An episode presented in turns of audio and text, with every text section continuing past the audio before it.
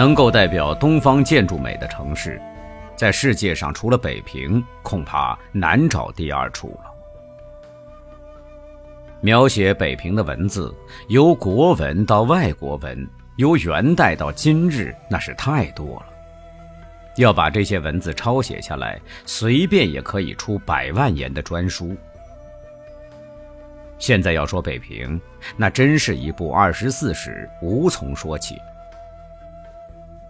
若写北平的人物，就以目前而论，由文艺到科学，由最崇高的学者到雕虫小技的绝世能手，这个城圈子里也俯拾皆是，要一一介绍也是不可能。北平这个城特别能吸收有学问、有技巧的人才，宁可在北平为静止得到生活无告的程度，他们不肯离开。不要名也不要钱，就是这样穷困着下去。这实在是件怪事儿。你又叫我写哪一位才让圈子里的人过瘾呢？静的不好写，动的也不好写。现在是五月，我们还是写点五月的眼前景物吧。北平的五月，那是一年里的黄金时代。任何树木都发生了嫩绿的叶子，处处是绿荫满地。卖芍药花的摊子天天摆在十字街头，杨槐树开着齐白如雪的花在绿叶上一球球的顶着，街人家院落里随处可见。柳絮飘着雪花在冷静的胡同里飞。枣树也开花了，在人家的白粉墙头送出兰花的香味儿。北平春季多风，但到五月风季就过去了，市民开始穿起夹衣，在不暖的阳光里走。北平的公园既多又大。只要你有功夫，花不成其为数目的票价，亦可以在景天铺地、雕栏玉砌的地方消磨一半天。照着上面所谈，这范围还是广大，像看《四库全书》一样。虽然只成个提要，也觉得应接不暇。让我来缩小范围，只谈一个中人之家吧。北平的房子大概都是四合院儿这个院子就可以雄视全国建筑，洋楼带花园这是最令人羡慕的新式住房。可是，在北平人看来，那太不算一回事儿了。北平所谓大宅门，哪家不是七八上下十个院子？哪个院子里不是花果扶疏？这且不谈，就是中产之家，除了大院一个，总还有一两个小院相配合。这些院子里，除了石榴树、金元缸，到了春深，家家由屋里度过寒冬搬出来。而院子里的树木，如丁香、西府海棠、藤萝架、葡萄架、垂柳、洋槐、刺槐、枣树、榆树、山桃、珍珠梅、榆叶梅，也都成人家普通的栽植物。这时都次第的开过花了，尤其榆树。不分大街小巷，不分何种人家，到处都栽着有。在五月里，你如登景山之巅，对北平做个鸟看，你就看到北平市房全参差在绿海里。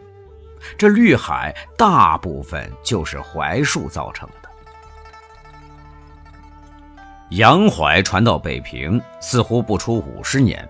所以这类树树木虽也有高到五六丈的，都是树干还不十分粗。刺槐却是北平的土产，树兜可以合抱，而树身高到十丈的那也很是平常。洋槐是树叶子一绿就开花，正在五月，花儿是成球的开着，串子不长，远望有些像南方的白绣球。刺槐是七月开花，都是一串串有刺，像藤萝，不过是白色的而已。洋槐香浓，刺槐不大香，所以五月里草绿悠悠的季节，洋槐开花最是凑气儿。在一个中等人家，正院子里可能就有一两株槐树，或者是一两株枣树。尤其是城北，枣树竹家都有，这是“枣子”的谐音，取一个吉利。在五月里下过一回雨，槐叶儿已在院子里着上一片绿荫。白色的洋槐花在绿枝上堆着雪球，太阳照着，非常的好看。枣子花是看不见的，淡绿色，和小叶儿的颜色同样，而且它又极小，只比芝麻大些，所以随便看不见。可是它那种兰蕙之香，在风停日午的时候，在月明如昼的时候，把满院子都浸润在幽静淡雅的境界。假使这人家有些盆景，石榴花开着火星样的红点儿，夹竹桃开着粉红的桃花瓣儿，在上下皆绿的环境中，这几点红色娇艳绝伦。北平人又爱随地种草本的花籽儿，这些大小花秧全都在院子里拔地而出，一寸到几寸长的不等，全表示了欣欣向荣的样子。北平的屋子对院子的一方面，照例下层是土墙，高二三尺，中层是大玻璃窗，玻璃大的与百货店的货窗相等。上层才是花格活窗。桌子靠墙，总是在大玻璃窗下。主人翁若是读书伏案写字儿，一望玻璃窗外的绿色、应人眉宇，那实在是含有诗情画意的。而且这样的点缀，并不花费主人什么钱的。北平这个地方，实在适宜于绿树的点缀。而绿树能亭亭如盖的，又莫过于槐树。在东西长安街，故宫的黄瓦红墙配上那一碧千株的槐林，简直就是一幅画。在古老的胡同里，四五株高槐映带着平整的土路、低矮的粉墙，行人很少在白天就觉得奇异幽深，更无论月下了。在宽平的马路上，如南北池子，如南北长街，两边槐树整齐划一，连续不断，有三四里之长。远远望去，简直就是一条绿街。在古庙门口，红色的墙，半圆的门，几株大槐树在庙外拥立，把低矮的庙整个罩在绿荫下，那情调是肃穆典雅的。在伟大的公署门口，槐树分立在广场两边，好像排列着伟大的仪仗，又加重了几分雄壮之气。太多了，我不能把它一一介绍出来。有人说，五月的北平是闭槐的城市，那却是一点没有夸张。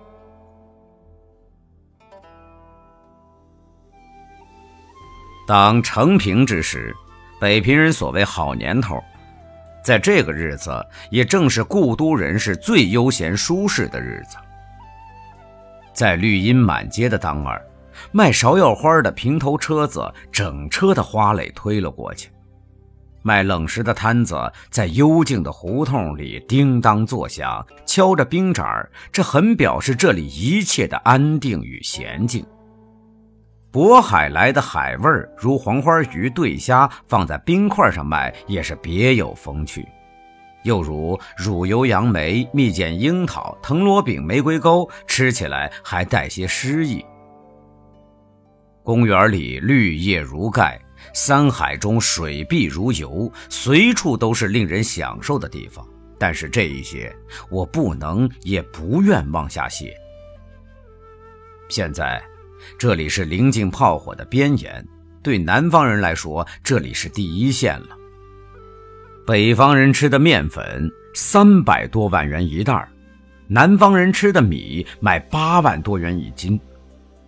穷人固然是朝不保夕，中产之家虽改吃糙粉度日，也不知道这糙粮允许吃多久。街上的槐树虽然还是碧净如前。但已失去了一切悠闲的点缀。人家院子里虽是不花钱的庭树，还依然送了绿荫来，这绿荫在人家不是幽丽，乃是凄凄惨惨的象征。谁使为之？孰令治之？我们也就无从问人。阿房宫赋前段写的那样富丽，后面接着是一叹：“秦人不自哀。”现在的北平人倒不是不自哀，其如他们哀亦无益何？好一座富于东方美的大城市啊！它整个在站立。好一座千年文化的结晶啊！它不断的在枯萎。